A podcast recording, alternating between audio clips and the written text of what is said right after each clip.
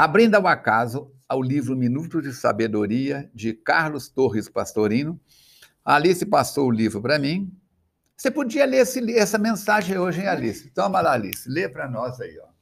Vamos fazer isso agora.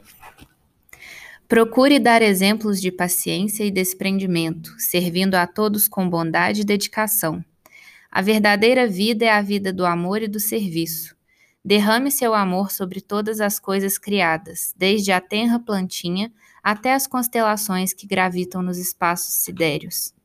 Mas, sobretudo, seja paciente e desprendido com as criaturas humanas que vivem a seu lado, como seus companheiros de jornada.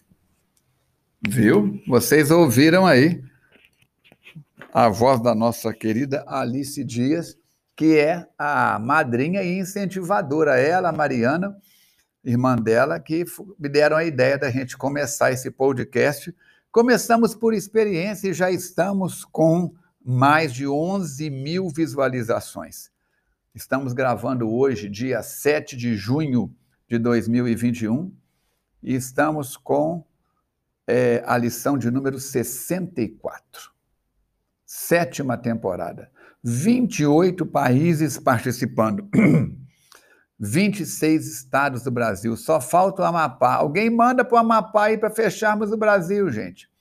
10.998 é, visualizações. Já estamos com mais de 11 mil, porque o que acabamos de gravar agora, o primeiro programa de hoje gravado, o 61 já tem gente assistindo ele. Mas vamos em frente. Este canal é seu, você pode e deve participar. Manda um WhatsApp para a gente com o seu nome, o país, a cidade, o estado de onde você está acompanhando, para que possamos colocar o nosso mapa mundi aqui. Tem perguntas? Tem dúvidas? Tem sugestões? Manda que serão levadas em considerações. Em consideração. E as perguntas que você enviar serão respondidas por ordem de chegadas. Nós estamos falando sobre conceitos espíritas e a primeira pergunta de hoje é: segundo o Espiritismo, em que consiste a verdadeira infelicidade? Para julgarmos qualquer coisa, precisamos ver o, o quê? Precisamos ver-lhes as consequências. Assim, para bem apreciarmos o que em realidade é ditoso ou inditoso para o homem, precisamos transportar-nos para além desta fase da nossa existência, além dessa vivência que nós estamos tendo, porque é lá, no mundo espiritual, que as consequências se fazem sentir. Ora, tudo que se chama infelicidade, segundo as acanhadas vistas humanas, cessa com a vida corporal e encontra sua compensação na vida futura. A infelicidade verdadeira é a alegria, é o prazer, é o tumulto, é a vã agitação é a satisfação louca da vaidade que fazem calar a consciência, que comprimem a ação do pensamento, que atordoam o homem com relação ao seu futuro. A infelicidade é o ópio do esquecimento que os homens ardentemente procuram. A esse respeito, disse-nos um amigo espiritual: Esperai, vós que chorais, tremei, vós que rides, pois que o vosso corpo está satisfeito. A Deus não se engana. Não se foge ao destino, e as provações credoras mais impiedosas do que a matilha que a miséria desencadeia, vos espreitam um repouso ilusório para vos imergir, de súbito, na agonia da verdadeira infelicidade, daquela que surpreende a alma amolentada pela indiferença e pelo egoísmo, que, pois, o Espiritismo vos esclareça e recoloque para vós sob verdadeiros prismas, a verdade e o erro, tão singularmente deformados pela vossa cegueira. Agireis então como bravos soldados que, longe de fugirem ao perigo, preferem as lutas dos combates arriscados à paz. Onde eu tirei isso? Onde nós tiramos isso? Evangelho segundo o Espiritismo, capítulo 5, item 24. Outra pergunta. Que resultados decorrem da maneira de se ver a vida do ponto de vista espírita? O homem pode suavizar ou aumentar o amargor de suas provas conforme o modo por que encare a vida terrena. Tanto mais sofre ele, quanto mais longa se lhe afigura a duração do sofrimento. Ora, Aquele que a encara pelo prisma da vida espiritual apanha num golpe de vista a vida corpórea. Ele a vê como um ponto no infinito, compreende-lhe a corteza e reconhece que esse penoso momento terá rapidamente passado. A certeza de um próximo futuro mais ditoso o sustenta e anima, e longe de se queixar, agradece ao céu as dores que o fazem avançar. Dessa maneira, de considerar a vida resulta diminuída a importância das coisas deste mundo. E o homem sente-se compelido a moderar seus desejos e contentar-se com a, com a posição sem invejar a dos outros, a receber atenuada a impressão dos reveses e das decepções que experimente. Daí tira ele uma calma e uma resignação tão úteis à saúde do corpo quanto à da alma, ao passo que com a inveja, o ciúme e a ambição, voluntariamente se condena à tortura e aumenta as misérias e angústias de sua curta existência. No mesmo capítulo 5, item 13 e 22, Allan Kardec, Evangelho segundo o Espiritismo. Qual é o objetivo das provas. Se você quer saber mais sobre isso, entra no canal do YouTube da FEAC, youtube.com/feacnet e procura lá as reuniões de saúde e autoconhecimento. Porque nessas reuniões eu tenho comentado desde janeiro deste ano, 2021, o capítulo 5 do Evangelho segundo o Espiritismo, de onde foram tiradas essas respostas, que é o capítulo das provações. Então vamos lá. Qual o objetivo das provas? Nem todo sofrimento suportado neste mundo denota a existência de uma determinada falta. Muitas vezes são simples provas buscadas pelo espírito para concluir a sua depuração e ativar o seu progresso. Assim, a expiação serve sempre de prova, mas nem sempre a prova é uma expiação.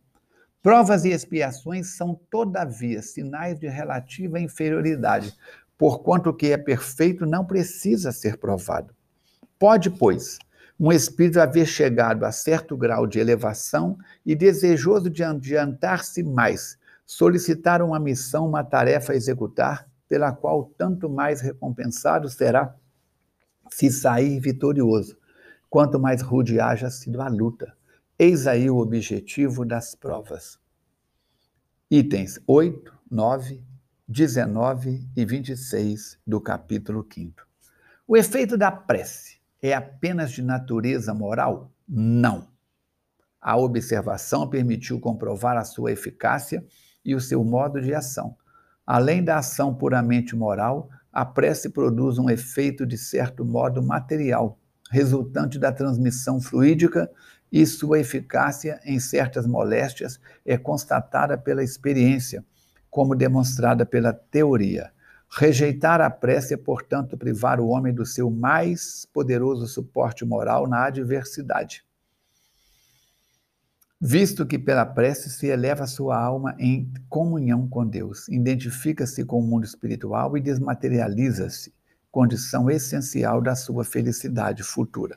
Na Revista Espírita de 1866, página 2, parágrafo 2 e 3, como também 5 e 6. Se você quiser saber como que a física quântica, a neurociência comprova isso, entra no seu programa de busca e coloca Andrew Newberg, doutor Andrew Newberg. Eu o conheci pessoalmente na Filadélfia, na Pensilvânia, quando participei com mais nove outros médios de uma experiência sobre psicografia e é, alterações dos estados funcionais do cérebro. É um homem extraordinário, já pesquisou monges budistas, já pesquisou freiras contemplativas, o pessoal da igreja, das igrejas gospel, e tem um, um material muito interessante nos seus livros, nos seus artigos, sobre o poder da oração para o equilíbrio da criatura. Dr. Andrew Newberg. Outra pergunta: pode acontecer que o espírito percorra uma série de existências no mesmo sexo? Sim. O fato é possível e geralmente é o que ocorre, o que faz que, durante muito tempo, possa o espírito conservar na erraticidade o caráter de um homem ou de uma mulher. Cuja marca nele ficou impressa.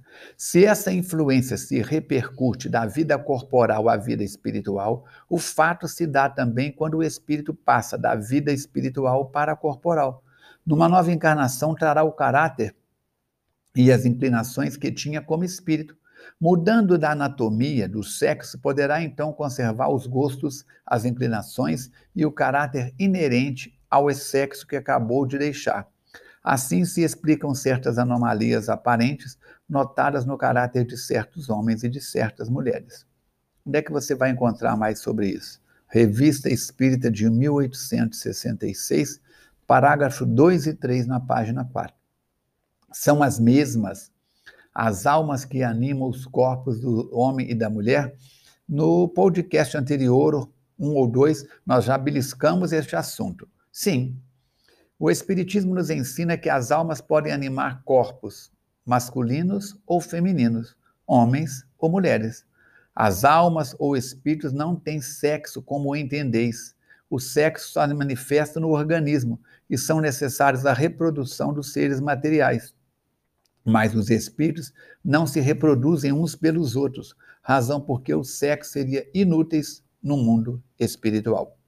Vamos então para a nossa última pergunta desse podcast de número 64.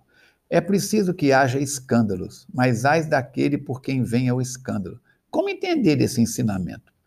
É preciso que haja escândalo no mundo, disse Jesus, porque imperfeitos como são na terra os homens, se mostram propensos a praticar o mal, e porque árvores más só maus frutos dão.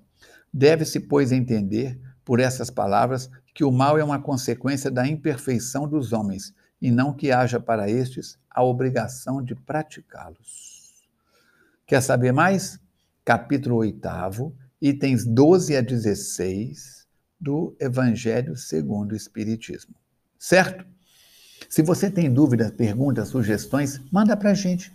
Usa o nosso telefone 32 98489 9106. Deixa seu nome, país, estado de onde está passando se quer conversar com alguém da FEAC, use o canal do telefone do SOS Prestes, prefixo 32 3236 1122. E aí você terá acesso a um dos nossos atendentes. Se mora em Juiz de Fora ou na região, pode ainda fazer o atendimento fraterno presencial. Tranquilo? Muito bem. Siga, participe, compartilhe. Divulgue em seus contatos Espiritismo para Iniciantes nos seus grupos, nas redes sociais, entre familiares e na instituição espírita que você frequenta. Visite nosso site www.feac.org e também o nosso canal no YouTube, youtube.com.br Falcone Espiritismo. Centenas de palestras, estudos e outras atividades espíritas ao seu inteiro dispor. Um grande abraço, saúde e paz. Jesus continue tendo paciência com todos nós. Até o nosso próximo encontro, se Deus quiser e Ele quer.